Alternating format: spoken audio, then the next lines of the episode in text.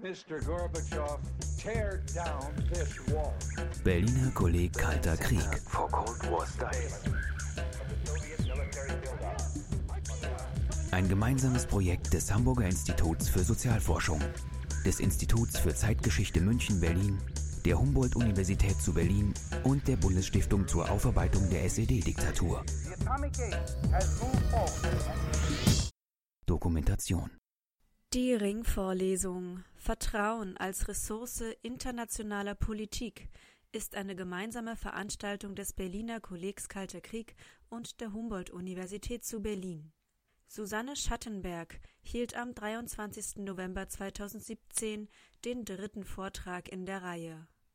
Die Direktorin der Forschungsstelle Osteuropa und Professorin für Zeitgeschichte und Kultur Osteuropas an der Universität Bremen sprach über Leonid Brezhnev und die Kunst Vertrauen zu gewinnen. Leonid Brezhnev KPDSU-Generalsekretär von 1964 bis 1982, war bewusst, dass die Sowjetunion im Westen als aggressiv, feindlich und das Böse schlechthin wahrgenommen wurde. Um dieses Feindbild zu überwinden, versuchte er Georges Pompidou, Willy Brandt und Richard Nixon privat näher zu kommen.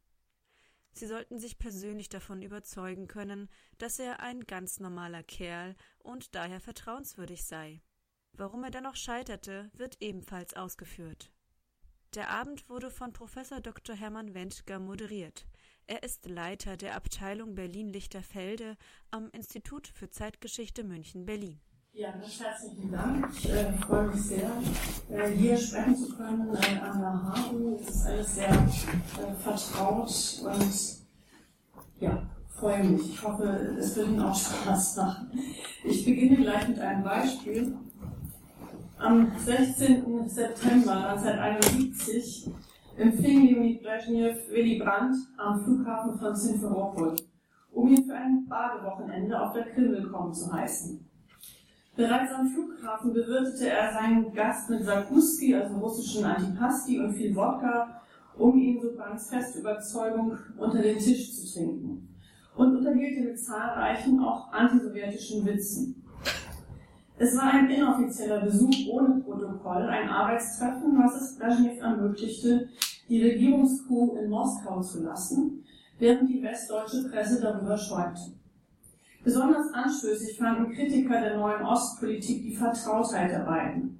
Sie legten Sakko und Schlips ab, wie man hier aus dem Stern sehen kann.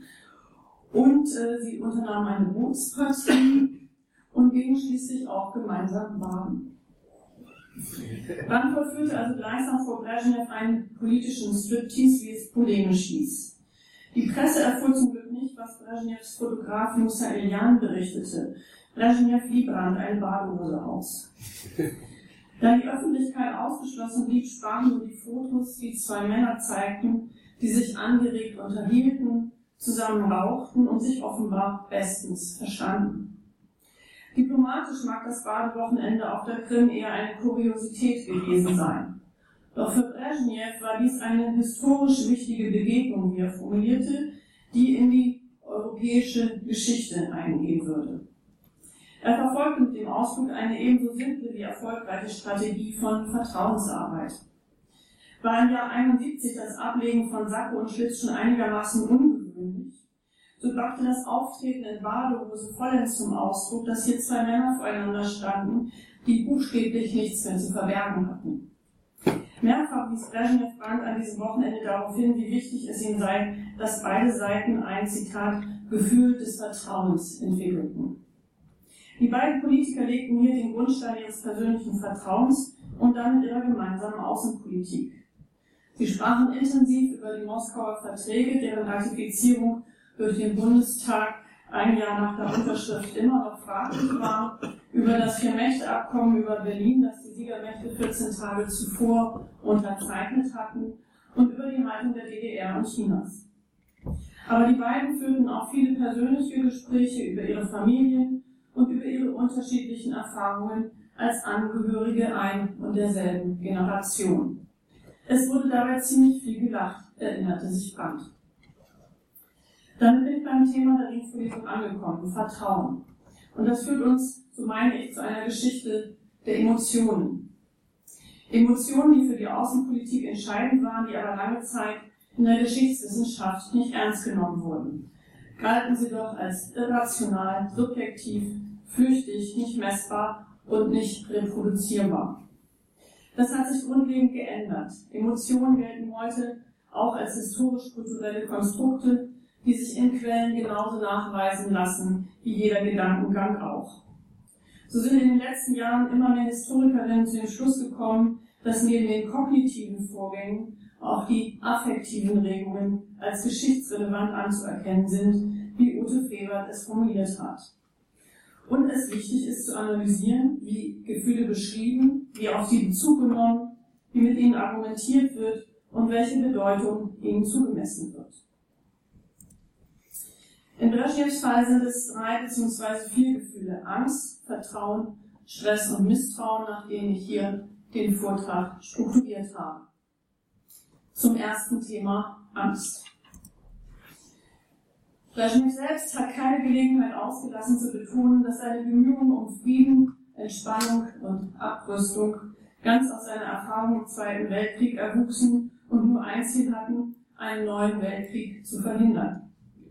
Brezhnev war zwar nur Politkommissar während des Krieges, also nicht selbst an Kampfhandlungen beteiligt, als solcher aber war er von 1941 bis 1945 nur drei Kilometer hinter der Front im Einsatz. Als er 1950 den aus Novorossiysk stammenden Viktor Gornikow traf, vertraute er diesem mit zitternder Stimme an, Zitat, ich habe dort gekämpft. Grausam waren die Kämpfe dort, Viktor. Ich war in Novorossiysk mehrmals fast umgekommen. Glaub mir, ich habe den ganzen Krieg mitgemacht, aber das wahre Entfernung war für mich in deiner Heimatstadt. Brezhnev erfasste also nicht erst nach dem Krieg die Verwüstungen, wirtschaftlichen Verluste und die enorme Armut der Bevölkerung, sondern hatte das Grauen und Todesangst selbst miterlebt und empfunden. Der Wille, einen weiteren Krieg zu vermeiden, war also nicht nur eine rationale Kalkulation, sondern speiste sich auch, auch aus einem inneren emotionalen Bedürfnis. Allerdings hielt Willy Brandt Brezhnevs ständige Bezugnahme auf den Schrecken des Zweiten Weltkrieges für gespielt. Zitat. Was ich Brezhnev nicht abgenommen habe, waren seine Reminiszenzen an den Tag des Überfalls im Juni 1941, die er aufzischte. Als Sekretär des Gebietskomitees von Dnipropetrovsk war ihm am ersten Kriegstag die Aufgabe zugefallen, die Getreidetransporte zu stoppen, die nach Deutschland wollen sollten. Daran schlossen sich Fronterinnerungen an, mit melodramatischen Appellen an die Kameraden von gegenüber. Mich hat diese Art Rührseligkeit zu mobilisieren weniger beeindruckt als erschreckt. Jedoch musste Brandt einräumen, dass Brezhnev auch dann Tränen in den Augen standen, als er Brandt in seiner Tischrede 73 in Bonn aus einem Brief vorlas, den ein nicht zurückgekehrter deutscher Soldat nach dem Einfall in Sowjetunion an seine Eltern geschrieben hatte. Anders verhielt es sich da mit Helmut Schmidt, der selbst als junger Mann am Russlandfeldzug teilgenommen hatte. Brezhnev standen Tränen in den Augen, als er bei seinem Bonn-Besuch 73 Helmut Schmidt traf und beide feststellten, sie hätten im Krieg aufeinander schießen können. Schmidt urteilte dazu, wahrscheinlich hat jener Austausch bitterer Kriegserinnerungen wesentlich zu dem gegenseitigen Respekt beigetragen, der unser Verhältnis gekennzeichnet hat. Und weiter, ich zweifelte nicht an Brezhnevs Sorge über die Möglichkeit eines Krieges. Seine Friedensliebe war unverkennbar. Auch mit Nixon war sich Brezhnev einig, Zitat, ich bin ein sehr emotionaler Mensch, besonders was den Tod im Krieg betrifft, vertraute Brezhnev Nixon an, der erwiderte, I told him that while my reputation was for being unemotional, I was as emotional as he was about this issue. Dem stimmte auch US-Präsident Ford zu, nachdem er im Auto mit Brezhnev 74 durch Vladivostok gefahren war. Vielleicht eine Szene, die Sie schon vor zwei Wochen hier von Avi Shors äh, berichtet bekommen haben. Jedenfalls Ford sagt darüber, and that's when the strangest things happened. Brezhnev reached over and grabbed my left hand with his right hand. He began to tell me how much his people had suffered during World War II I do not want to inflict that upon my people again, he said. Die westlichen Staatsmänner sahen also durchaus zwei Seiten in Brezhnevs Friedensliebe. Einerseits die Berechnung des Politikers, der Erfolge brauchte und dafür die moralische, emotionale Karte spielte. Andererseits sahen Brandt und Brezhnev, Nixon und Ford, dass Frieden für Brezhnev nicht nur Rhetorik, sondern eine wirkliche Herzenssache war. Das Problem damit war und ist, dass im Kalten Krieg im Widerstreit der Systeme und Ideologen, die echt, Ideologien, die Echtheit solcher Gefühle bzw. Friedensbestrebungen immer wieder bezweifelt wurde, so wie es eben auch Brandt tat. Wie ernst meinte Brezhnev es mit einer neuen Friedensordnung für Europa, der Einrichtung einer Konferenz für Sicherheit und Zusammenarbeit, die dann tatsächlich 75 in Helsinki unterzeichnet wurde?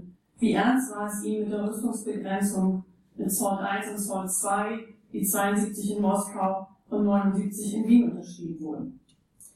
Und dann komme ich zum zweiten und wichtigsten Gefühl, dem Vertrauen.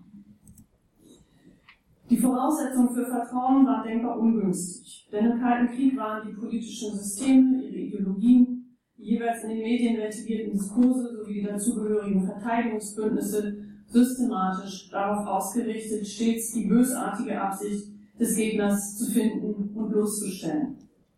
Misstrauen war Basis und Fluchtpunkt aller Interaktionen. Wer vertraute, galt als dumm und naiv.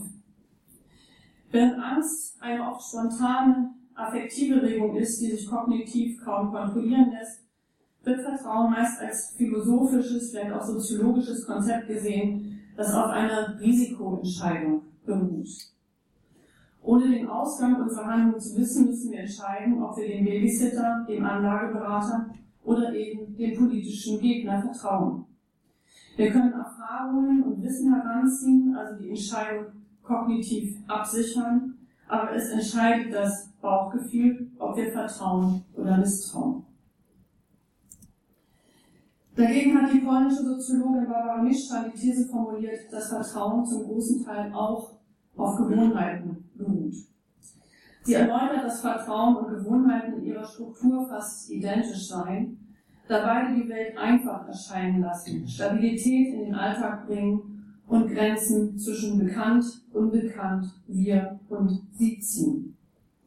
Vertrauen muss also nicht unbedingt auf einer Risikoabwägung beruhen, sondern kann durch pure Wiederholung, gerade auch ritueller Handlungen, erzeugt werden. Vertrauen hat daher eine starke performative Dimension, weil es sich in ständig perpetuierten Akten vollzieht.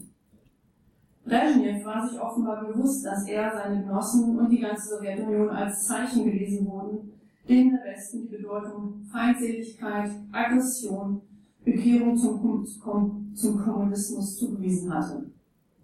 Er versuchte daher, sich und seine Verhaltensweisen als neue Zeichen anzubieten, die anders dekodiert werden konnten. Durch Wiederholung von im Westen bekannten Verhaltensweisen wollte er als bekannt, als einer von uns und vertrauenswürdig erscheinen. Wenn also normalerweise Staatsmänner als Fars pro Toto ihr Land repräsentieren, dann bestand für Brezhnev die Herausforderung darin, sich gerade nicht als Repräsentant des eigenen politischen und als fremd aggressiv konnotierten Systems zu zeigen, sondern mit der eigenen Person von den politischen Gegensätzen abzulenken. Brezhnev wählte einen dreifachen Weg durch die dicke Schicht von Fremdzuschreibungen um, wie er es formulierte, die Mauer des Misstrauens zu durchbrechen. Erstens erklärte er, dass Ideologie in der Außenpolitik nichts zu suchen hätte. Zweitens etablierte er 1969 einen direkten Kanal nach Bonn und Washington, den nur bei wenig Vertrauten Brandt bzw. Nixon verband und so die auf Abwehr und Feinddenken ausgerichteten Ministerialapparate umging. Und drittens, und das ist meine Hauptthese, versuchte er, den westlichen Staatsmann zu mimen. Es muss dahingestellt bleiben, inwieweit dies ein bewusst eingesetztes Verhalten war oder wie weit das lockere Auftreten seinem Naturell entsprang. Vermutlich war es beides. Ganz offensichtlich setzt er jedoch ein Verhaltensrepertoire ein, mit dem er sich eindeutig von seinen mürrischen, verbohrten, engstirnigen, coolen Genossen absetzte und mit dem er signalisierte an seine westlichen Partner, ich bin wie ihr. Doch zunächst zum geheimen Kanal. Was 69 geschah, war durchaus eine Seltenheit in der Außenpolitik. Brezhnev berichtete, richtete sowohl mit Nixon als auch mit Brandt einen geheimen Kanal ein, der unter Ausschluss von Regierung und Außenamt auf beiden Seiten die Staatsmänner nur über wenige Vertraute verband. In den USA waren der Kette Nixon, Kissinger, der sowjetische Botschafter Dobrynin, Brezhnev. In Deutschland waren es Brandt, sein Berater war, Valery Litvinov, ein sowjetischer Journalist im Auftrag des KGB-Manns Vyacheslav Kevorkov, geführt von Andropov, der Brezhnev berichtete. Die Zollverhandlungen erscheinen damit in einem ganz anderen Licht. Sie wurden erst möglich, weil gleichzeitig im Hintergrund die beiden Staatschefs im ständigen Kontakt standen und auf direktem Wege Dinge klären konnten, sobald etwas festgefahren war, was oft geschah. Ich möchte mich hier auf den deutschen Kanal und damit die Vertrauensbildung zwischen Brand und Brezhnev konzentrieren, der durchaus konspirativ wie in einem Spionageroman zustande kam. Es ist spannend zu wissen, dass beide Seiten, Brand wie Brezhnev, fast gleichzeitig den Versuch unternahmen, direkten Kontakt zueinander herzustellen, um die Mauer des Misstrauens durch, zu durchbrechen. Brand schrieb dazu am 19. November 1969 an bezeichnenderweise Kassilgin, der eben Premier war und nicht Brezhnev, der ja nur Generalsekretär der Partei war, ähm, dass er zu einem Austausch von Erwägungen bereit wäre, der vertraulich sein müsse. Zitat aus dem Brief. Dabei gefällt mir das Bild, das Ihr Außenminister gegenüber meinem Freund Helmut Schmidt bei dessen Moskau-Besuch im Sommer benutzt hat. Man muss den Berg von beiden Seiten anbohren, wenn man einen Tunnel graben will. Und man muss sicher sein, dass sich die beiden Stollen dann auch treffen. Die Politik meiner Regierung wird den ernsten Versuch unternehmen, die Berge des Misstrauens abzubauen und den Frieden sicherer zu machen. Mit einer Kopie dieses Briefes als Erkennungszeichen wurde der Journalist Valera Litnov am Heiligabend ausgerechnet 69 bei Egon Bach vorstellig, der den lästigen Gast am liebsten wieder rausgeworfen hätte, bis er den Brief gezeigt bekam. Litnov, der immer nur von seinen Freunden sprach, von denen Bar erst später verstand, dass es Brezhnev und nicht Kosygin war, und noch viel später, dass Litnov vom KGB geführt wurde, teilte Folgendes mit, Zitat, die sowjetische Seite sei bereit zu einem vertraulichen Meinungsaustausch, von dem man verbindlich zusagen könnte, dass weder seine Tatsache noch sein Inhalt jemals, gleich unter welchen Umständen, veröffentlicht würde.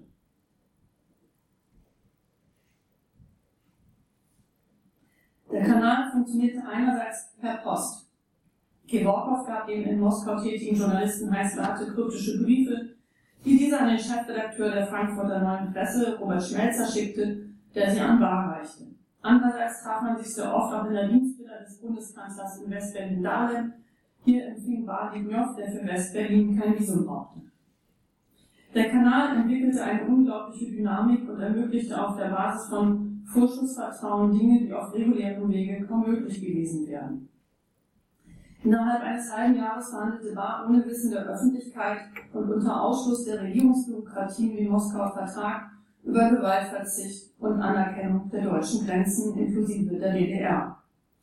Wie wichtig die Vertraulichkeit war, wurde deutlich, als Mitte Juni 1970 die Zeitschrift Krieg Inhalte des Vertrages veröffentlichte und damit einen Aufschrei verursachte, hier würden deutsche Interessen verraten. Der Kanal zeigte nicht nur, dass zu viele Instanzen das Vertrauen wieder zerstören, zerstören konnten, er gab auch beiden Seiten die Möglichkeit, offen darüber zu sprechen, wer oder was den Austausch störten. Mittels Kanal verständigten sich Band und Brezhnev zum Beispiel über ihre Botschafter. Auf Hinweis des Kanals, dass der deutsche Botschafter in Moskau Alat weder Russisch spreche noch für die Verhandlungen geeignet sei, entsandte Bonn an seiner Stadtbotschafter Sam, über den Lindnow aber bald aus Moskau berichtete, dieser stehe der CDU-CSU zu nah. Lindnow teilte seinerseits im November 70 mit, dass Moskau mit Valentin Falin einen Deutschland-Experten nach Bonn schicken werde, während man in Ostberlin einen Parteisekretär aus Tula vorgesehen habe, der von der Deutschlandpolitik keine Ahnung habe und damit nicht stören werde. Über den Kanal unterrichtete Brezhnev Brandt, was Ulbricht und später Honecker in Ostberlin trieben und wie dies einzuschätzen und noch mehr wie darauf zu reagieren sei. Schließlich und fast noch interessanter für Brandt schickte Brezhnev über den Kanal Informationen über den internen Machtkampf im Politbüro. Im April 70 berichtete der Besucher in der Dahlemer Regierungsvilla, Zitat, Die politischen Vorentscheidungen sind gefallen, die zu einer Verstärkung der Position Brezhnevs geführt haben. Podgorny, Kosygin, Suslov, Schelepin würden demnächst aus dem Politbüro entfernt. Wie wir wissen, verlor Schelepin erst 75 seinen Sitz im Politbüro, Kosygin wurde erst 76 entmachtet, Podgorny 77 und Suslov nie. Die Weitergabe solcher offenbar gescheiterter Pläne war also hochbrisant und ein besonderer Vertrauensbeweis.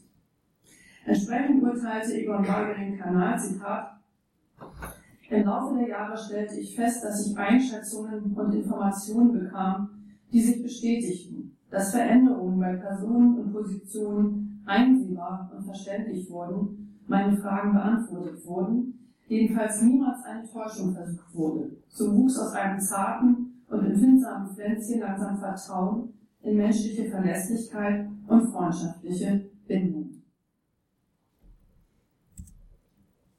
Dann komme ich zum nächsten Punkt, Brezhnevs Talent, den westlichen Staatsmann zu spielen.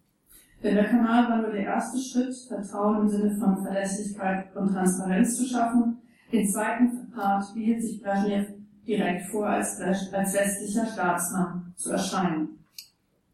Dafür war es wichtig, dass er sowohl Brandt als auch Nixon zuerst im privaten, inoffiziellen Zusammentreffen sprach bevor sie sich dann mit fertigen Reden in einem normierten Zeremoniell wiederfanden. Als Willy Brandt im August 1970 zur Unterzeichnung der deutsch-sowjetischen Verträge nach Moskau kam, war Brezhnev nicht sein offizieller Gesprächspartner, weil formal ohne Regierungsamt durfte ihn nicht vom Flughafen abholen und auch nicht unterschreiben. Deshalb stand er bei der Unterschrift auch nur dahinter. Er entführte Brandt aber sofort zu einem vierstündigen privaten Gespräch, das er nicht nur für eine Charmoffensive nutzte, sondern auch für eine Demonstration von Glasnost.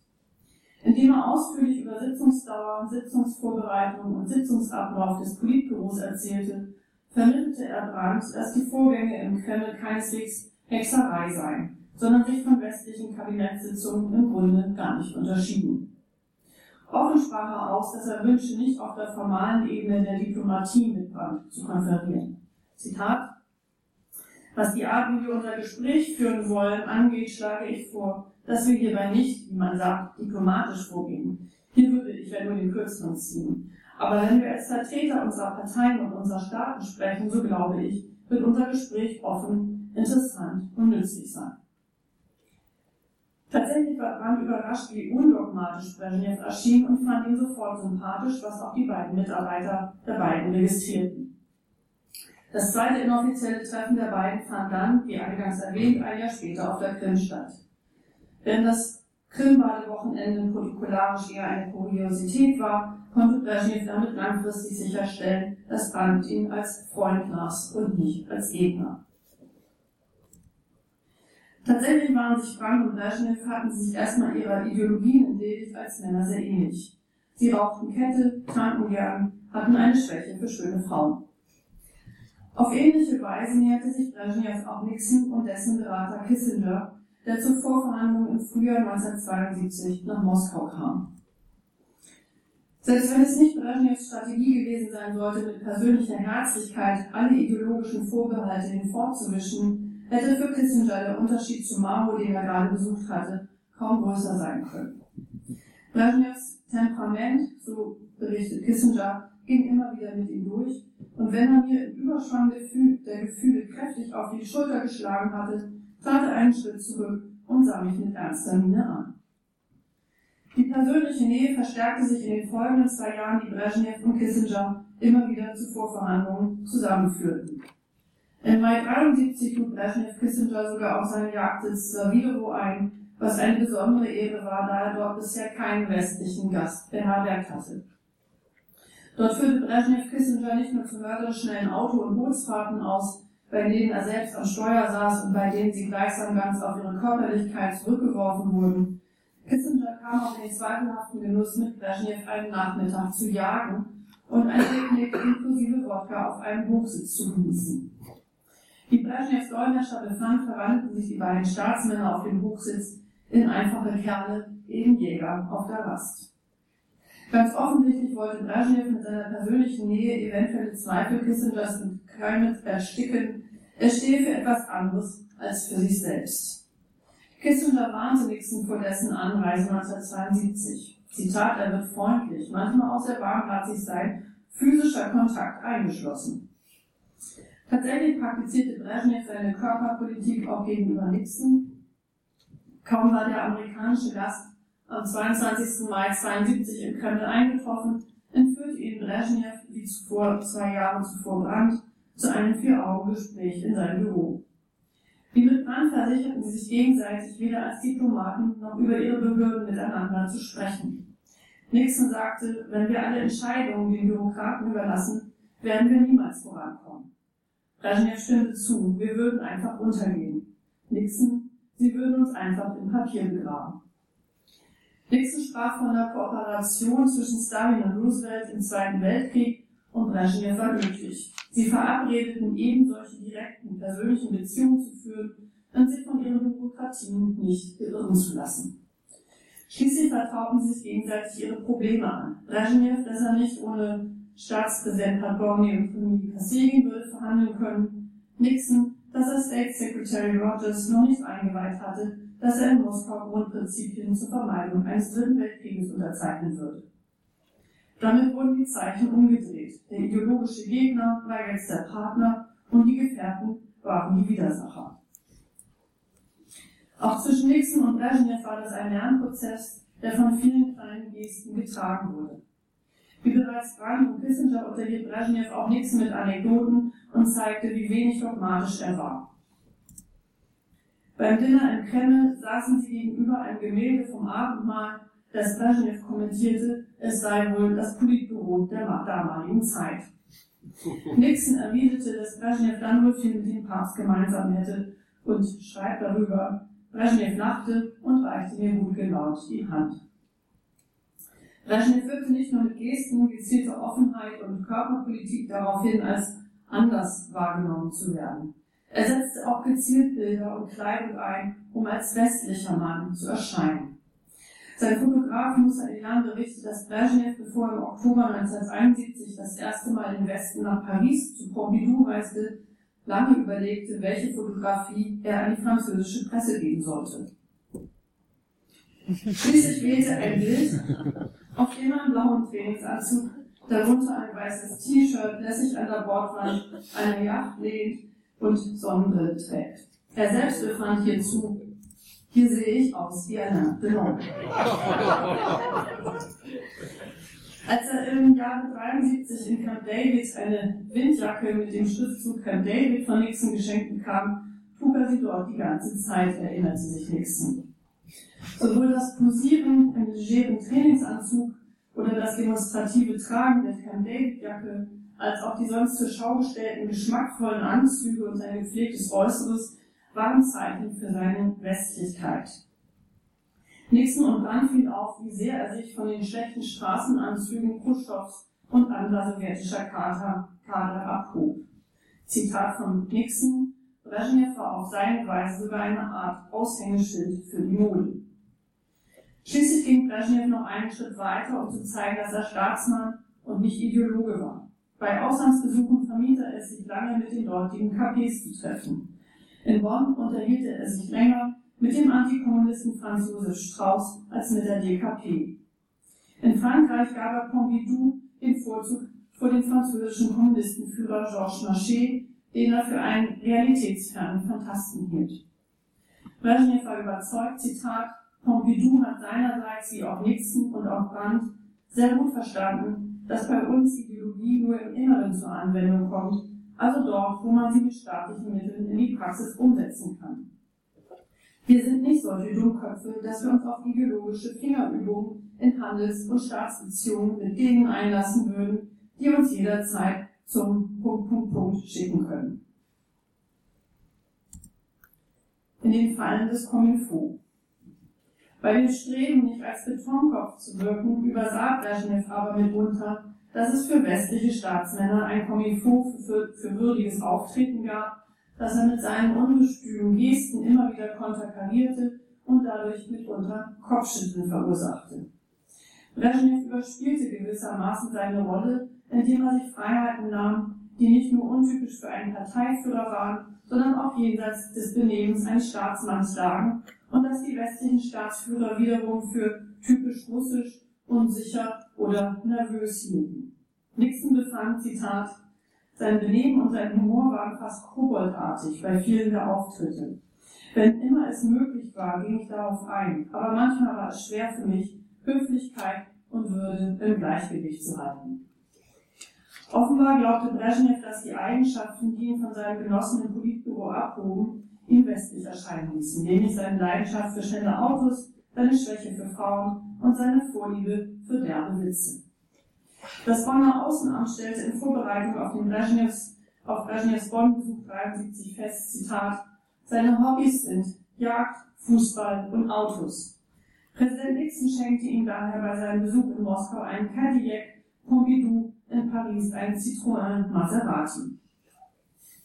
Dementsprechend wollte sich auch die deutsche Bundesregierung nicht lumpen lassen und schenkte Brezhnev, der auf dem Petersberg bei Bonn einquartiert war, ein Mercedes 450 SLC Coupé. Brezhnev war begeistert und setzte sich in seinem Übermut sofort ans Steuer, startete den Motor und raste die enge Serpentinenstraße den Petersberg herunter.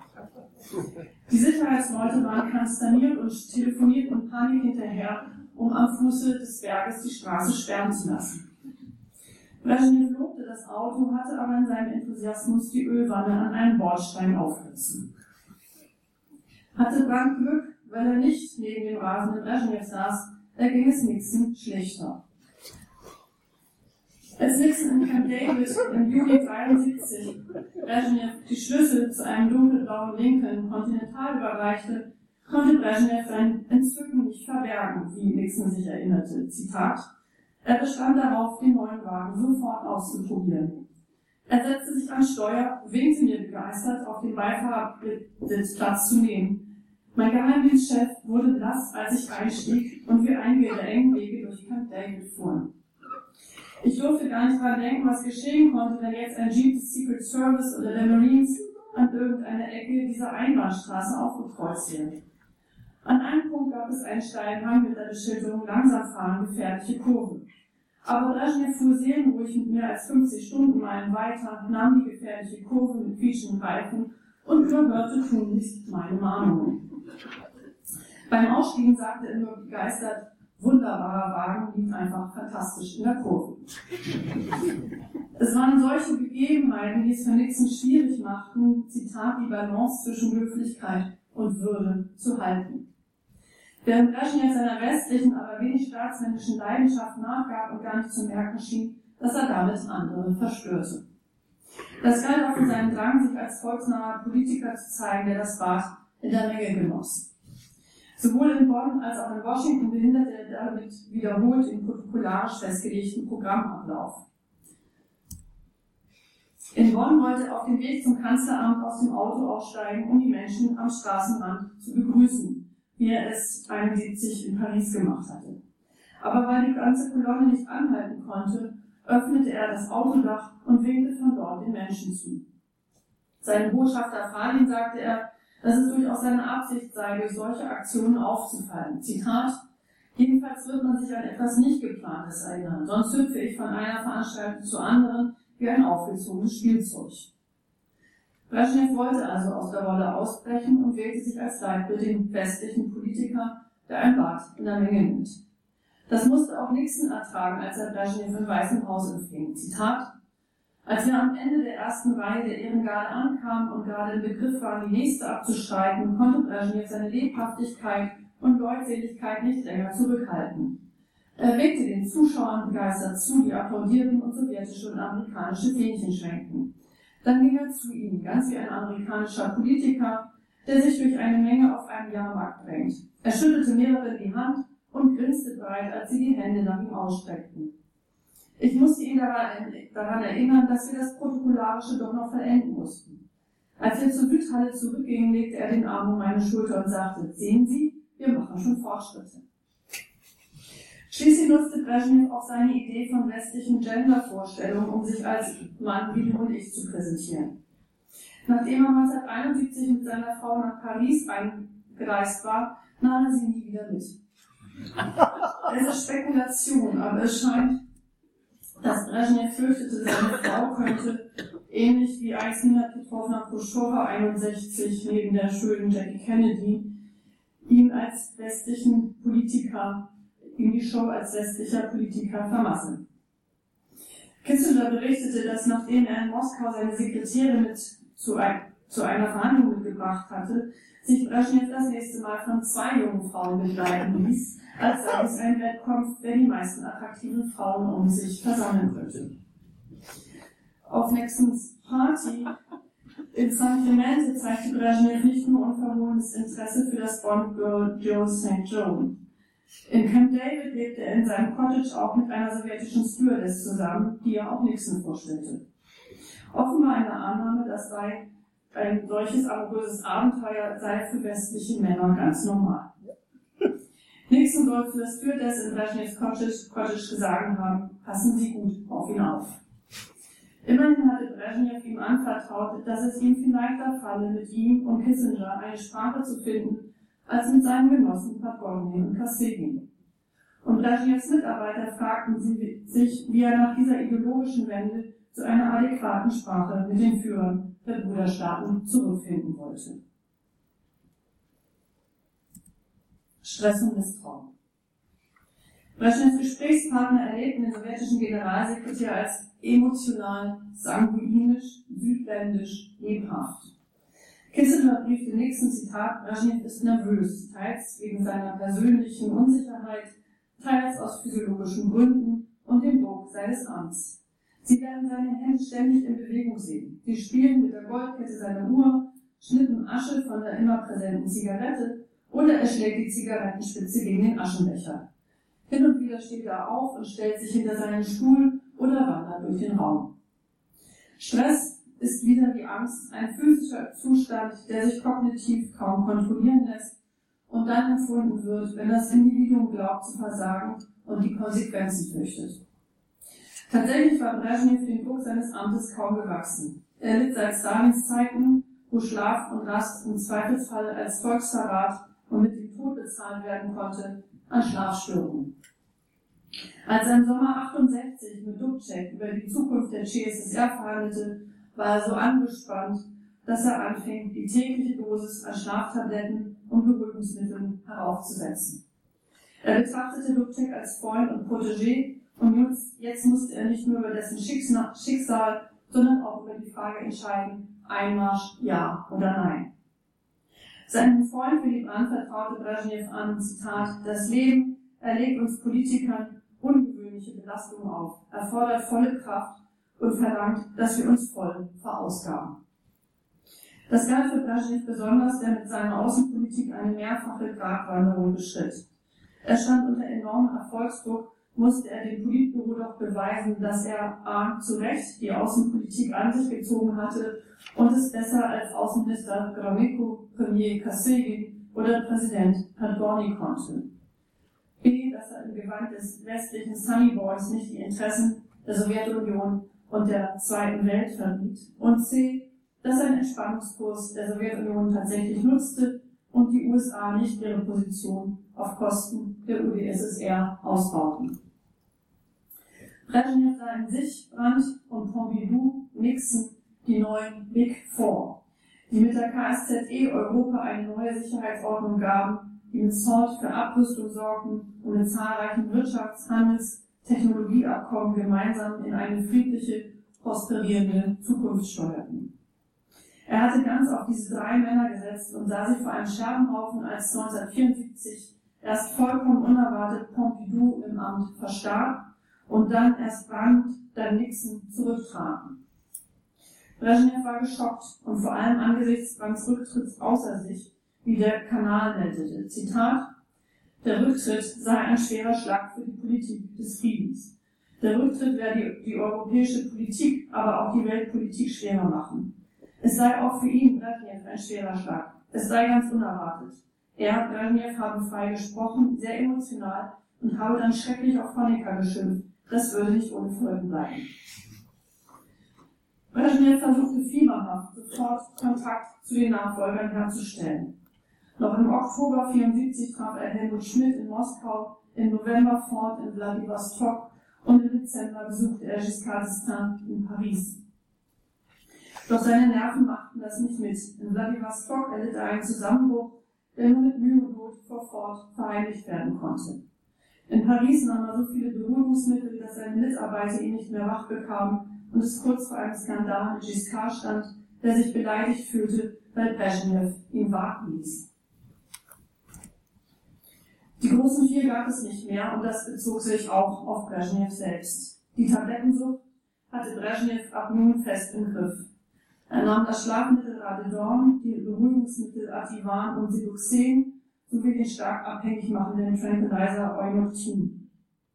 Er zog sich aus der Außen- und Innenpolitik zurück, trat wochenlang nicht in der Öffentlichkeit auf und war vor allem 75 und 76 weitestgehend abwesend. Nach mehreren Erziehungskuren erschien Brezhnev 77, als er sich zum Präsidenten wählen ließ, wieder öfter auf der Bühne. Aber seine Ärzte schafften es nicht, ihn ganz von der Sucht zu heilen, sie dämmten den Missbrauch nur ein. Der Westen aber rätselte, warum sich A. Brezhnev nach fünf hyperaktiven Jahren zurückzog und B. wer seine seltsamen Begleiter neuerdings waren, die ihn von allen vier Augengesprächen abschirmten. Sie lagen richtig, als sie auf Ärzte und Bodyguards tippten. Aber den gesundheitlich bedingten Rückzug Brezhnevs werteten sie als politischen Kurswechsel im Politbüro. Das heißt, Brezhnevs Tablettensucht, von der niemand etwas ahnte, führte zu neuem Misstrauen und einer neuen Eiszeit. Dann komme ich zum Schluss. Brezhnev wollte in seiner Jugend Schauspieler werden und es scheint, dass ihn die Lust am Schauspiel dafür prädestinierte, als Grenzgänger zwischen den Welten aufzutreten und in eine andere Rolle zu schlüpfen. Nixon urteilte, er benahm sich wie ein geschulter Schauspieler, der die Bühne für sich beanspruchte. Sein Mitarbeiter Arbatov erinnert sich, manchmal bemerkte ich, wie er bei Treffen mit Ausländern Rollen spielte. Und das gar nicht schlecht. Und sein Arzt Schasow meinte, Brezhnev sei damals ein Real American Politician gewesen. Seine Fähigkeit, sich als unideologisch viril witzig zu geben, hob ihn tatsächlich von den grauen, dröhnen Politbüromitgliedern ab und brachte ihn den westlichen Gesprächspartnern nahe, die ihn so als vertraut wahrnehmen konnten, als mehr oder weniger einen von ihnen. Auch wenn sie ihn nicht als westlichen Staatsmann lasen, nahmen sie ihn eben doch als bekannt wahr. Nixon immerhin verglich Brezhnev mit einem irischen Gewerkschaftsboss. Das heißt, aus der Wiederholung bewohnter Gesten, wenn auch nicht staatsmännischer, erwuchs doch Vertrauen. Es ist tragisch, dass Brezhnev diesen Spannungen nicht gewachsen war und sich vor den Belastungen der Macht und Beruhigungsmittel flüchtete. Man könnte sagen, Brezhnev setzte in seiner Politik ganz auf Emotionen, Abbau von Angst, Aufbau von Vertrauen und war am Ende seinen eigenen Gefühlszuständen nicht gewachsen. Vielen Dank.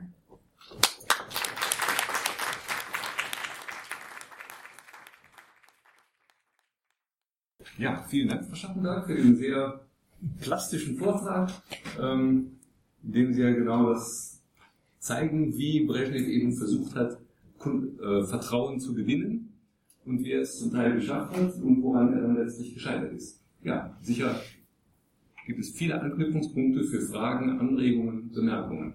Bitte schön. Ja, ich, ich bin Amerikaner, das muss ich vorausschicken, sonst wissen Sie nicht, woher ich schieße. Ich vermisse ein bisschen äh, zum Beispiel die Kuba-Krise, wo er noch nicht an der Macht war und alle, wie mir später berichtet worden ist, ich war lange in der Sowjetunion, dass alle Leute gezittert haben, von oben bis unten. Und diese Wirkung, ähm, ich hab's, haben Sie noch nicht erwähnt, und ich glaube, das hat ihn auch sehr gestaltet, ist nie wieder, und als sie Khrushchev abgesetzt haben, nie wieder, das, so eine Situation sollte nie wieder entstehen. Lieber arbeite ich mit dem Westen. Das ist das eine. Und dann zweitens würde ich das Sie vielleicht kommentieren, Vietnam lief ja gleichzeitig zu dieser Zeit.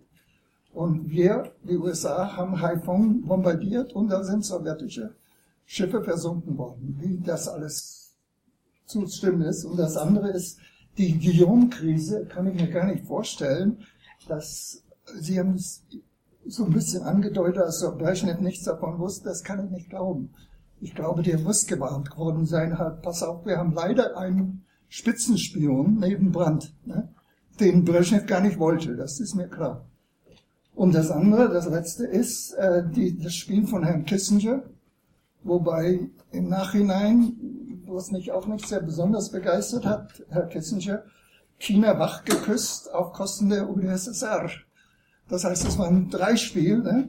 Und das, das waren doch unglaubliche Szenen. Äh, zum Beispiel, ich äh, habe es letztes Mal bei Ihnen auch erwähnt, ne, dass äh, wir uns immer ge auch gewundert haben, die einfachen Leute, äh, ne, ich war fast Soldat zur Vietnamzeit, da stand in unseren Pässen not valid for travel in uh, China, Red China. Ne? Und 71 kommt eine unglaubliche Situation, wo Taiwan aus der UNO rausgeschmissen wird und äh.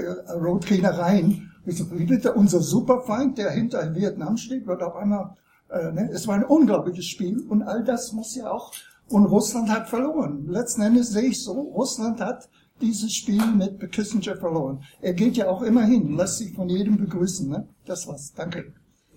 Also, eine Fülle von Fragen. Bitte schön. Ich versuche es kurz zu machen. Ähm, es ist schwer zu sagen, was äh, Brezhnev tatsächlich zur Kuba-Krise äh, gedacht hat, äh, aus zwei Gründen.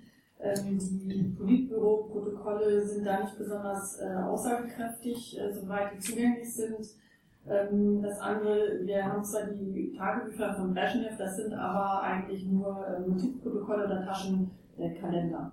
Also in allen mir zugänglichen Quellen habe ich äh, nicht gefunden, dass ihn die Kuba-Krise besonders äh, geprägt hätte. Ähm, aber was man auf jeden Fall sagen kann, ist, dass bei der Absetzung Khrushchevs äh, wesentlich stärker wog die Angst, dass er das Politbüro auseinanderjagen könnte. Also es waren weder diese, weniger diese ähm, innen- und außenpolitischen Krisen, die wurden ihm auch vorgeworfen. Natürlich war die Kuba-Krise ein Thema, aber ähm, es ging hauptsächlich darum, dass Khrushchev sie permanent gedemütigt hatte und dass er vor seinem Urlaub gesagt hatte, und wenn ich zurückkomme, dann jagen wir auch alle auseinander. Ähm, Vietnam, das äh, finde ich äh, sehr spannend, weil er hier eine unglaubliche pragmatische Haltung zeigt. Vielleicht müsste man auch zynisch äh, sagen, ähm, gerade eben als 72 ähm, Nixon in, in Moskau ist, äh, gibt es eine Szene, wo plötzlich äh, Brezhnev äh, in einen Agitator quasi, also wie Dr. Jackson und, und Mr. Hyde, äh, umswitcht, äh, ihm eine große Standpauke hält von zwei, drei Stunden über Vietnam und äh, dann wieder der, der freundliche Kumpel ist. Und äh, offenbar äh, sehr gezielt, äh, das sagen sowohl Brezhnevs Berater als auch, dass das äh, Nixon äh, vermutet, jetzt kann er nach Hanoi schreiben, dem haben es gezeigt und dem haben wir gesagt, was wir von ihm halten. Aber viel wichtiger ist, äh, dass man hier politische Beziehungen mit den USA hinkriegt. Mit Guillaume fand ich auch extrem erstaunlich, ähm, aber alles, alle Quellen, die ich habe, weisen tatsächlich darauf hin, also sie wussten, dass da jemand ist und sie hatten auch ähm, äh, gegenseitig Spione, aber offenbar nicht äh, in dieser Art äh, gab es keinen Austausch äh, zwischen dem sowjetischen Und der DDR? und dem der Stasi in dieser Hinsicht. Also sonst ist ja nicht, äh, nicht, nicht zu fassen, warum sie den nicht vorher abgezogen haben. Hm. Also ich finde es auch ähm, große, also man kann es kaum glauben, aber hätten sie es gewusst, warum haben sie nicht da rausgeholt? Das, ähm, und Kissinger und, und China, ähm, das finde ich sehr, sehr spannend, weil äh, lange Zeit äh, die USA wesentlich stärker drängen auf ein Gipfeltreffen äh, mit der Sowjetunion, als die Sowjetunion dazu bereit ist. Und so wie ich das sehe, ähm, muss Brezhnev noch äh, den Boden dafür bereiten. Es sind überhaupt nicht alle im Politbüro bereit für diesen Westkurs. Äh, das ist das eine. Das andere, es ist überhaupt nicht klar, dass er dann die Verhandlungen führen kann, weil er eben eigentlich die Position dazu hat. Und ähm, aus den Quellen geht ziemlich deutlich hervor, dass eben ja die, die China-Reise äh, Kissingers und auch äh, Nixons genommen wird, um eben Druck auf die Sowjetunion auszuüben und diesen Schritt endlich ähm, herbeizuzwingen. Und äh, ja, also da gebe ich Ihnen recht, die Sowjetunion springt darauf an. Aber dass sie verloren haben, das äh, sehe ich nicht. Nee, sie implodiert doch danach. Das ist eine Ja, Folge. also das wieder viele Jahre weiter.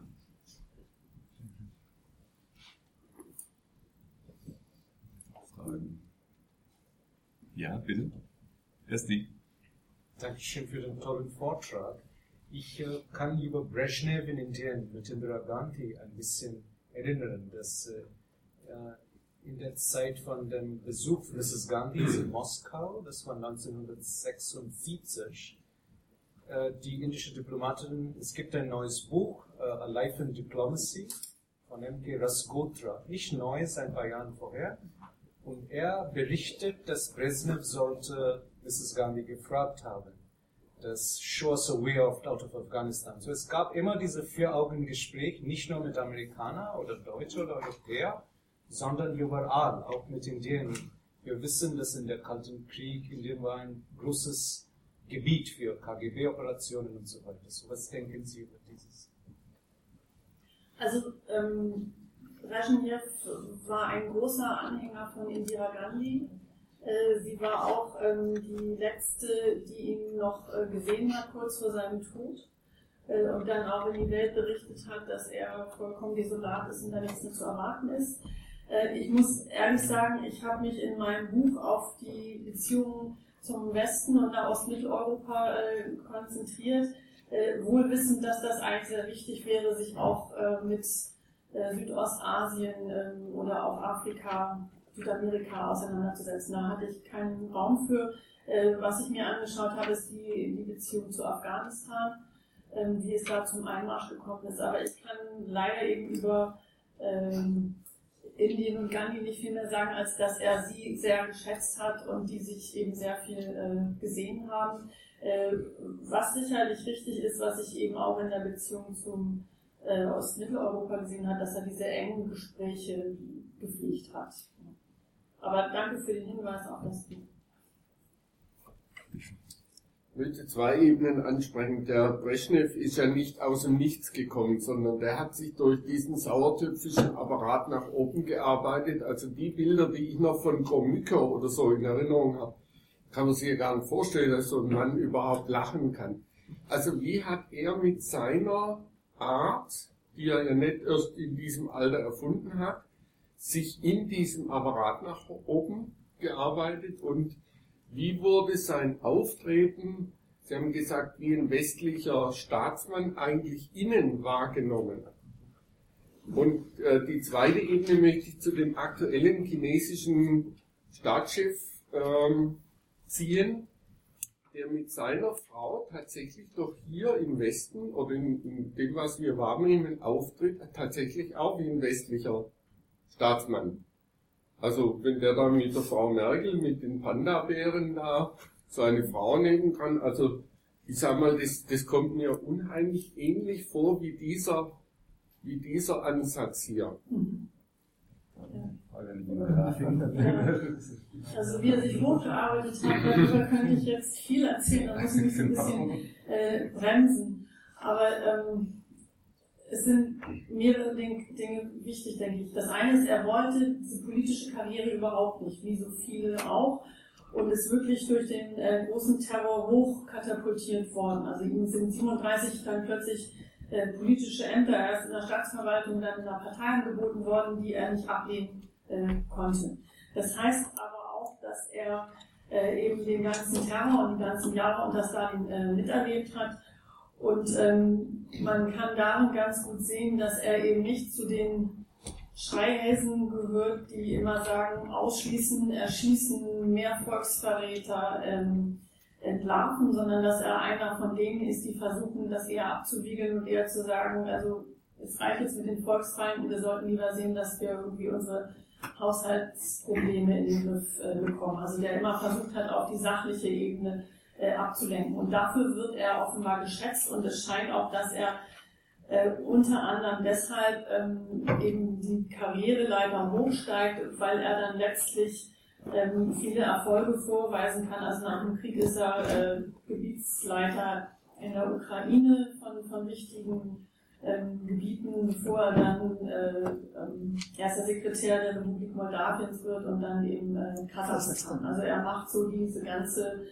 ähm, ja, Ochsentour sozusagen durch und äh, wird beliebt eigentlich, soweit man das sagen kann, als jemand, der eben kein Hetzer ist, sondern jemand, der auch tatsächlich zu den Leuten geht. Also das ist nicht nur Propagandamythos, sondern ähm, er bricht dann mehrfach äh, tatsächlich zusammen, weil er irgendwie Tag und Nacht äh, gerade auch in Kasachstan unterwegs ist und äh, irgendwie sich kaum Zeit zum Ausruhen nimmt und äh, einfach zu den Leuten auf die Kolhosen fährt. Also deshalb hat er auch relativ gutes Wissen, wie es wirklich um das Land äh, bestellt ist. Und das ist offenbar auch äh, dann der Punkt, weshalb er dann letztlich derjenige ist, der eben Khrushchev nachfolgt als äh, Generalsekretär oder erstmal erster Sekretär.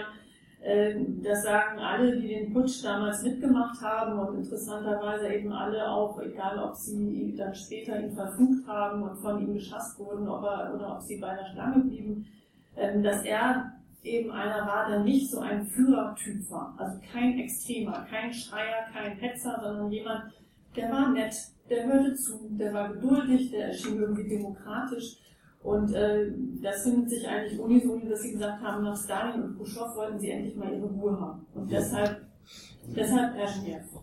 Und äh, witzig, wie wird dieses Westliche äh, wahrgenommen? Das ist schwer zu sagen, weil sich dazu kaum jemand äußert, aber es ist sehr spannend, dass er im Inneren des Politbüros, wenn die sich irgendwo bei der Jagd treffen, äh, sich auch so stilisiert. Und meine These ist, im, im politischen Bereich ist es für ihn gefährlich zu zeigen, ich bin über euch oder ich kann mehr und ich, ich äh, bin hier der, der wahre äh, Lenker und Führer. Also er hält sich sehr an dieses äh, Diktum der kollektiven Führung, ähm, aber dass er dann die Jagd oder auch den Erfolg bei Frauen oder eben seine schnellen Autos nutzt, um zu zeigen, hier, ich bin doch ein tollerer Typ als ihr, aber auf so einer inoffiziellen Ebene, wo das politisch nicht gefährlich wird. Zum chinesischen Staatschef würde ich Ihnen recht geben und ich denke, dass die Chinesen genauso wie dann auch äh, Gorbatschow und vorher eigentlich auch Brezhnev äh, verstanden haben, dass man sich im Westen äh, westlich präsentiert und das äh, Outfit, das Erscheinungsbild sozusagen die äußeren Zeichen wichtig sind. Ich denke, das ist eine Lektion, die wir vornehmen. Dankeschön. Ja, bitte. Welche, welche Rolle hat denn Großbritannien für ihn gespielt? Also die Ansprechpartner für ihn waren ja auch eher Frankreich, Deutschland und USA. Warum Großbritannien nicht so sehr? Gute Frage, warum ähm, Ja. Tja. Entspannungsfreundliche, das entspannungsfreundliche Gegenüber. Oder? Weil der so tief Ja, denkt, ist vielleicht nicht so ganz derjenige, der. Aber das ist nur das, was ich jetzt Ja, das ist wirklich eine gute Frage. Es ist tatsächlich, also ähm, Pompidou ähm, und eigentlich schon vorher de Gaulle sind für ihn sozusagen die also Einfallstore in den Westen. Also da mit Frankreich ist es am leichtesten Anknüpfungspunkte zu finden. Äh, auch eigentlich sehr, sehr witzig. Ähm, er schreibt einen Brief äh, an, an Pompidou und sagt, also äh, Potsdam, das ist jetzt ähm, 25 Jahre her und es wäre doch gut, jetzt zu einer neuen Friedensordnung in Europa zu kommen. Und äh, Pompidou schreibt da dran oder seine Berater, naja, man muss ihm ja nicht unbedingt sagen, dass wir gar nicht dabei waren trotzdem. Also, so, das heißt, er wendet sich an die Franzosen und nicht eben an die Briten, die in Potsdam waren. Aber das ist so ein Anknüpfungspunkt. Und dadurch, dass äh, die, die Frankreich aus dem militärischen Teil der NATO ausgetreten ist, ist das für ihn also auch hochwillkommen und, und die unterhalten sich darüber und sind sich vollkommen einig, die USA dürfen nicht äh, Europa äh, dominieren und äh, und also Brezhnev muss eigentlich nur so ein Stichwort geben und Pompidou antwortet und er könnte ihm quasi um den Hals fallen. Also da ist einfach eine sehr große Vertrautheit von vornherein da. Äh, deshalb auch spannend ist, dass Brezhnev eben auch Pompidou vorschlägt, wir können doch so einen geheimen Kanal einrichten und dann sagt Pompidou, ach weißt du, wir kennen uns so gut, das brauchen wir eigentlich gar nicht. Ja. Und, ähm, und wie gesagt, es gibt überhaupt keine äh, solche Annäherungsversuche, soweit ich das sehen kann, Richtung, in Richtung Großbritannien. Und ich weiß nicht, ob das nur deshalb ist, weil da niemand entsprechendes ist, sondern ich glaube, Brezhnev, für ihn ist die Insel irgendwie nicht wichtig, um das ganz salopp äh, zu sagen, sondern für ihn ist klar, als erstes Pompidou, äh, über ihn kommen wir an Brand und über Brand an Nixon. Das ist die Reihenfolge.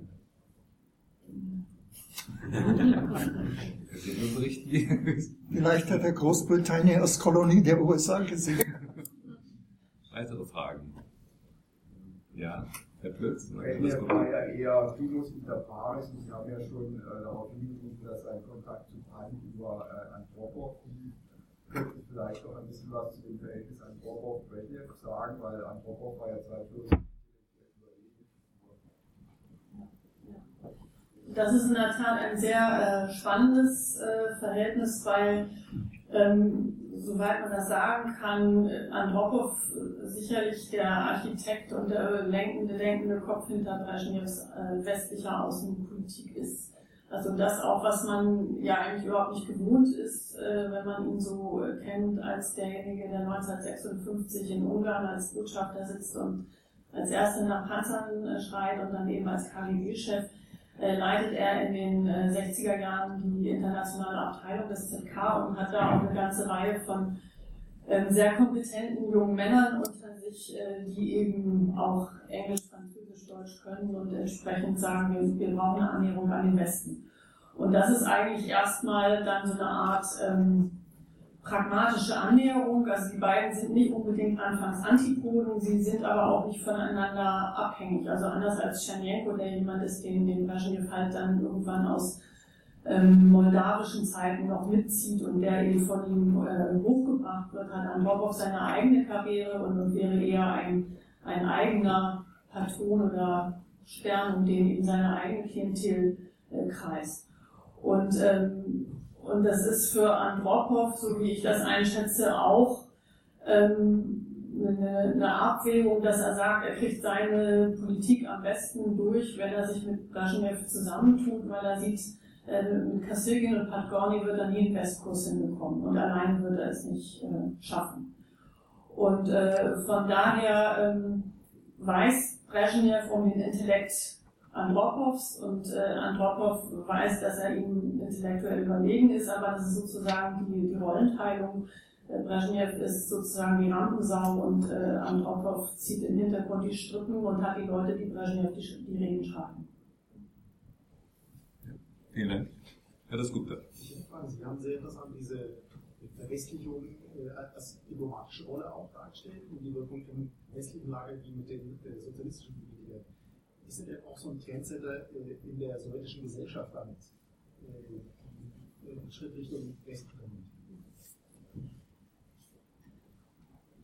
Im Prinzip überhaupt nicht. Also gerade diese ganzen Bilder jetzt, also ich habe gar nicht gesagt, die meisten sind äh, von seinem persönlichen Fotografen Musailian.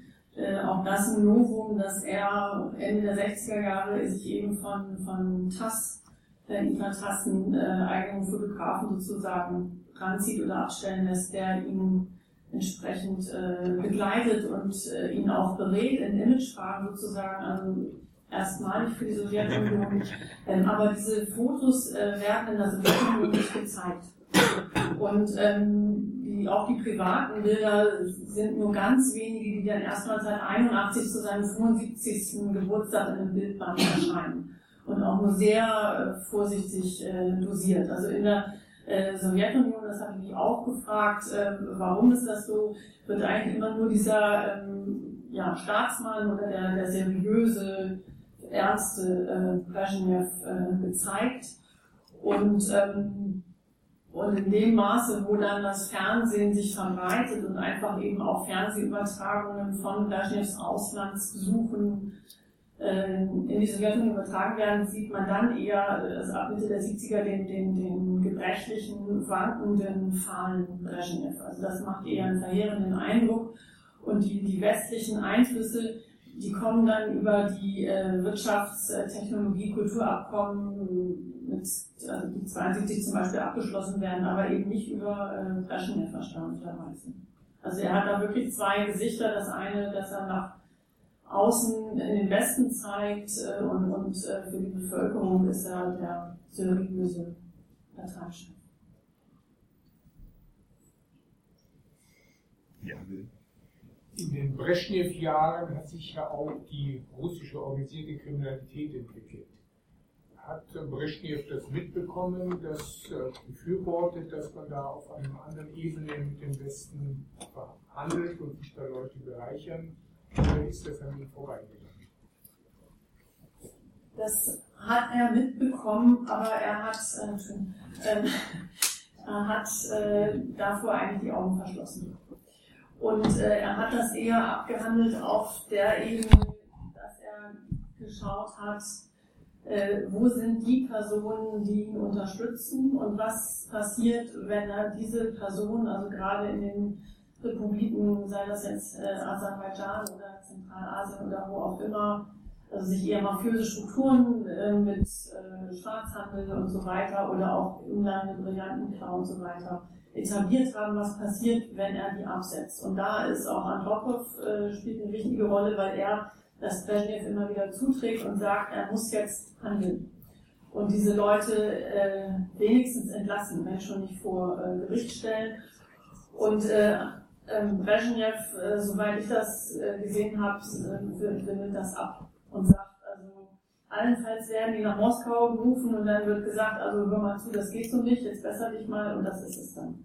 Aber er, er vermeidet jede Art von, von Absetzung, soweit das seine eigene Klientel betrifft.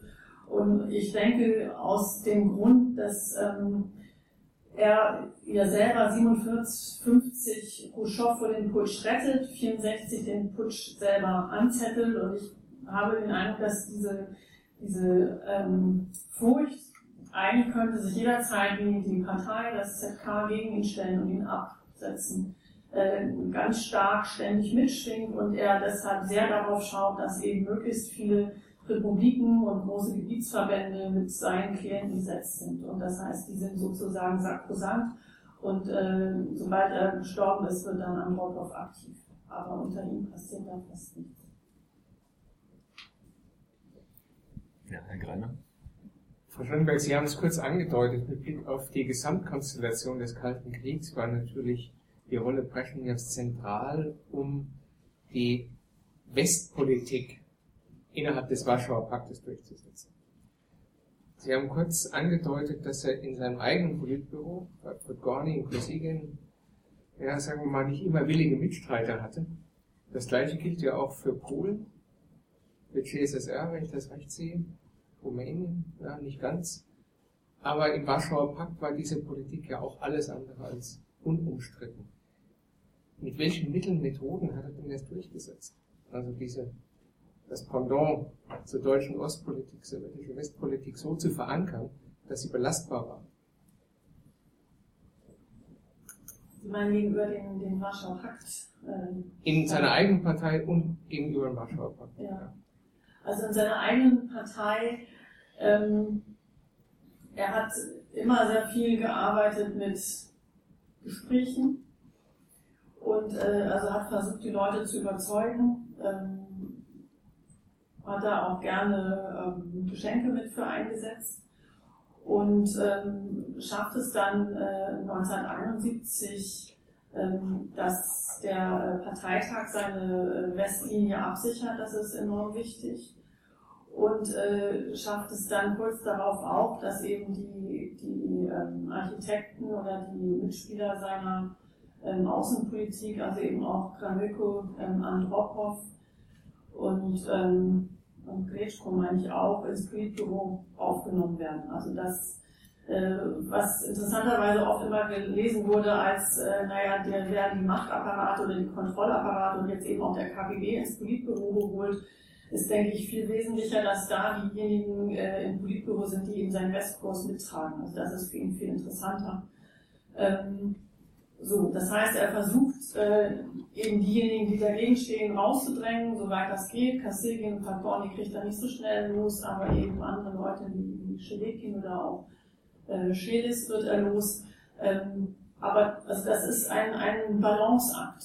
Und er versucht aber diese ähm, ja, Netzwerke, soweit es geht, zu überzeugen oder ansonsten an den Rand äh, zu drängen, die, die dagegen äh, sich aussprechen.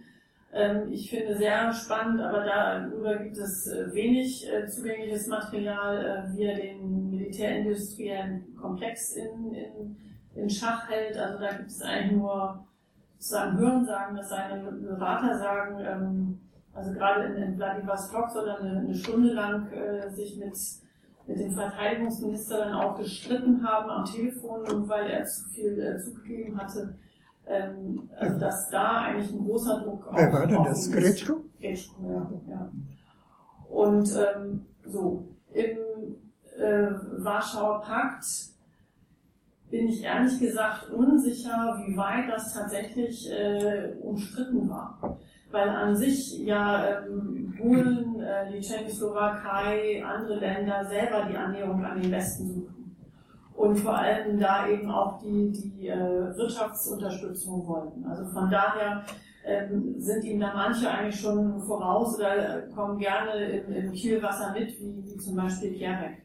Und äh, spannend ist aber auch da, ähm, dass ihm es ja gelingt, gelingt in den Jahren 69, 70, 71 äh, drei äh, Parteiführer eben aus Mitteleuropa auszutauschen ähm, gegen Leute, die erstmal auf den ersten Blick seinen milderen Kurs, westlichen Kurs mittragen. Das ist erstmal, also in der Tschechoslowakei setzt er zwar ähm, dann Dubček an, aber wenn man, also vorher war es Novotny, der eben als Altkader gilt, ähm, und äh, der dann kommt, Husak ist jemand, der er, den er sich letztlich ausgesucht hat. Ähm, in der DDR, äh, dort äh, unterstützt er ganz klar Honecker und das gleiche ist in, in Polen ähm, mit, äh, na, mit Gehrig, den er dann durchsetzt. Also da hat er drei Leute, äh, die äh, mit ihm mitmarschieren und ähm, ja, also das Okay. Noch eine. Äh, noch eine persönliche Beobachtung. Ich war in den letzten Brezhnev-Jahren da drei Jahre lang. Mein Russisch, weil ich sieben Jahre hier schon damit nicht beschäftigt war, bilde ich mir ein. Ich habe also viele Theaterbesuche gemacht und festgestellt, ich hatte auch einen Freund Tabakov, der, wo ich mit dem ständig geredet habe. Und ich habe ihn gefragt, sag mal, das Stück, was du gestern gezeigt hast, Monolog zum Beispiel, hätte ich verboten als sowjetischer Zensor. Und die Stimmung in Moskau war die Vorbereitung für Gorbatschow. Für mich war das keine Überraschung, denn es muss eine liberali sehr liberalisierte, westlich orientierte äh, intellektuellen Community, zumindest in Moskau, ich kann es nicht in der Provinz. Und das muss man mit. Und dann die Witze, die gingen alle über Brezhnev. Ne, zum Beispiel seine Autosammlung, kennen Sie den? Er will seiner Mutter die Autosammlung zeigen und sie ist ganz beunruhigt. Und ich sage, ja, warum bist du beunruhigt? Sei doch froh, ich habe da zehn Mercedes, was willst du denn? Ne? Besser kann es mir gar nicht gehen. Sie sagt, eben, sagt die Mutter, was wird, wenn die nächste rote Revolution kommt? Also dieses Spiel gab es auch. Erinnert mich so am besten, dass die SPD jetzt wieder links werden will. Ne? Aber wenn Sie vielleicht das kommentieren, die Liberalität in Moskau war enorm. An der Universität haben zwei Professoren aus meiner Universität, University of California, Berkeley, äh, unterrichtet. Und ich bin extra hingegangen, habe mir das als Historiker war das, und bin extra hingegangen, um zu sehen, ob die ausgelesenes Publikum haben, ne, was ich erwartet hätte. Nein, es war, man konnte alles, alle haben äh, auch gehört, die westlichen Sender, es war unglaublich, die Öffnung. Ganz zu schweigen von Apollo Soyuz, was wir noch nicht erwähnt haben, ne? äh, da wo sie im, im Weltall sich getroffen haben. Es war irre. Es war eine irre Zeit und ich habe ihn einmal zuletzt gesehen, da hat man gesehen, wie wackelig er ist. Und da habe ich geschlossen, die anderen kontrollieren den Werdegang jetzt. Er ist, das war 80. Äh, Zwei Jahre später war er tot. Er war schon sehr wackelig. Entschuldigung, dass ich so präsentiert habe. Ja, also Apollo Soyuz ist ja quasi noch die große Zeit. Das ist ja 75 und äh, danach ist das auch erstmal vorbei. Also auf der ähm, Ebene tut sich dann äh, lange Zeit nichts mehr bis, bis in die Gorbatschow-Jahre ist da nicht mehr äh, keine Kooperation auf der Ebene. Ähm, dass sehr viel möglich war, da würde ich Ihnen äh, absolut recht geben, wobei ich nicht sagen will, unbedingt immer staatlich unterstützt, sondern wir haben ja auch die ganze dissidentische Kultur, ähm, also die Stagnation, das gilt, wenn überhaupt, dann für das politische äh, System, aber sicherlich nicht für die Gesellschaft. Da tut sich sehr viel und äh, da gibt es sehr viele ähm, ja, Verbindungen in den Westen, auch innerhalb äh, der äh, intellektuellen Kreise in Ostmitteleuropa. Ähm, wie weit äh, also amerikanische Professoren da werden, das ist mir neu, ehrlich gesagt.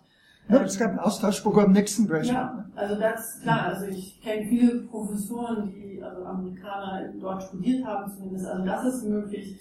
Ähm, es ist äh, viel mehr Austausch möglich, als man sich das denkt. Und eben auch, ja, die, die Witze sind äh, Unglaubliche Witze. Massen, ja.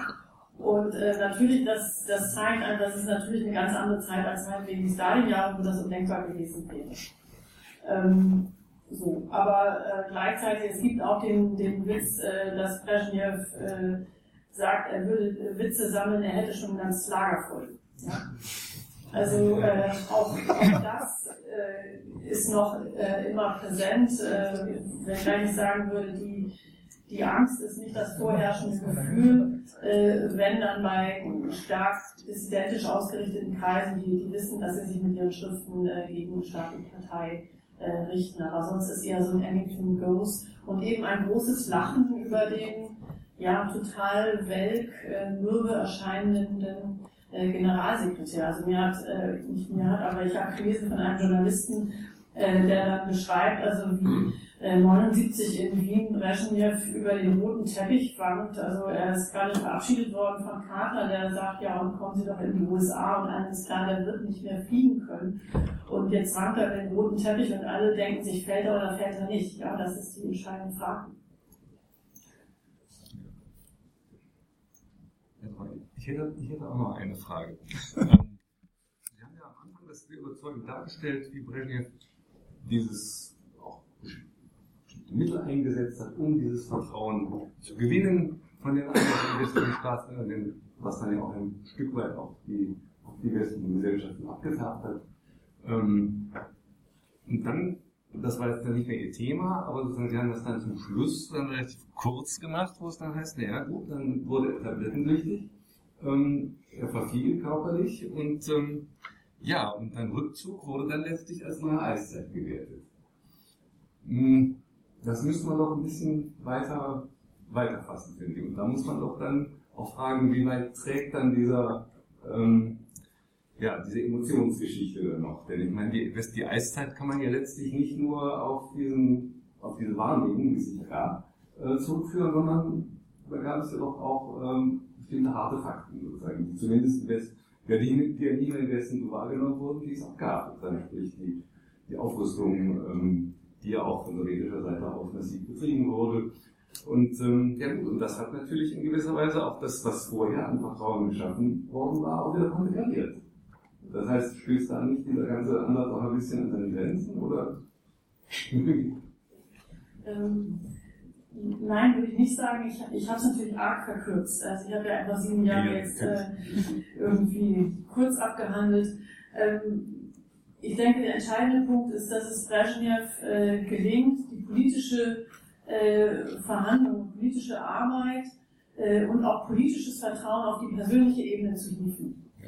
Und, äh, und auf dieser Ebene glauben ihm deine Gesprächspartner. Und das, so, das insgesamt das Misstrauen gegenüber dem System oder auch gerade KGB oder der Rüstung und so weiter, das, das nimmt nicht ab, aber es wird für diese Jahre weitestgehend überlagert von dem Vertrauen zu Brezhnev, dass er das in Schach halten kann und dass da jetzt wirklich was anderes kommt. Und, und meine These ist, dass in dem Moment, wo er sich zurückzieht, äh, wieder diese Strukturen, Institutionen äh, und das institutionelle Misstrauen wieder da ist. Und das ist auch ganz äh, spannend, weil sich das in, in ähm, Briefen oder Reden dann auch von Brandt und, und Schmidt äh, zeigt, dass sie sagen, persönlich hätten die ihm eigentlich immer noch vertraut. Aber das war jetzt nur noch die Person und nicht mehr der Politiker, der das im Schach halten kann. Ja, also er, das, das ist so ein, so ein Wechsel einfach der Systeme sozusagen. Er kann es nicht mehr äh, halten ähm, was dann eben auch teilweise von, von eben seinen Assistenten beschrieben wird, dass er tatsächlich den militärindustriellen ähm, Apparat nicht mehr ähm, im Schach hat.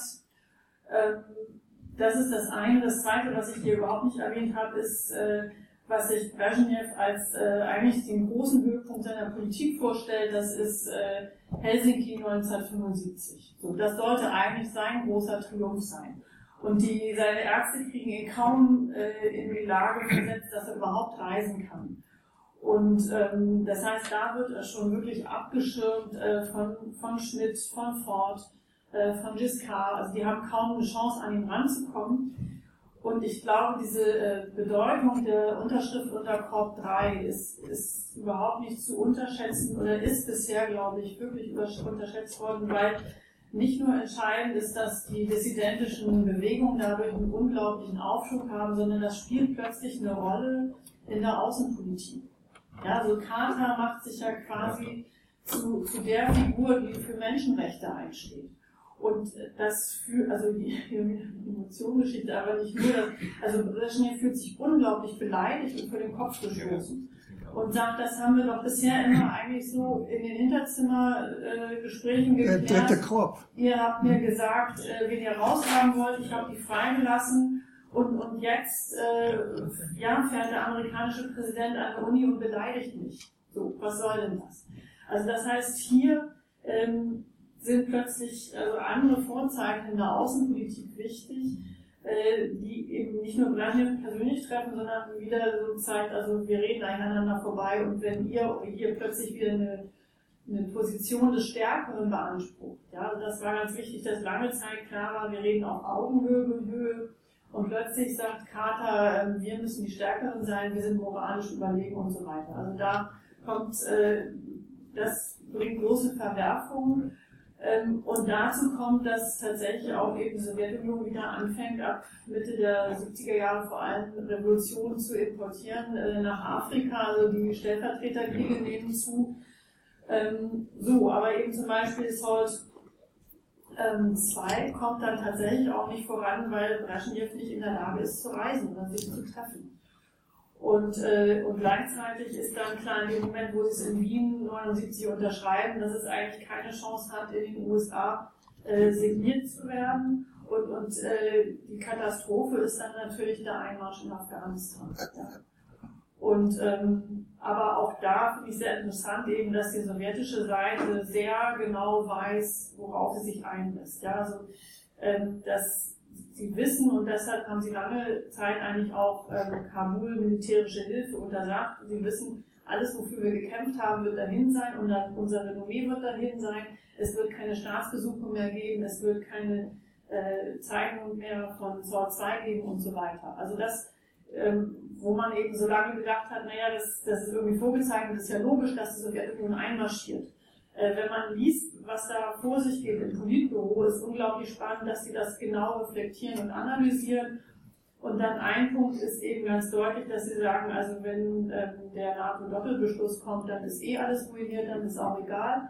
Und der zweite Punkt ist, dass sie dann glauben, dass ähm, die, die neue afghanische Führung äh, sich an den CIA gewandt hat. Also dass sie meinen, sie haben klare Beweise, dass Afghanistan sich an die USA wendet und damit ist für sie vorbei.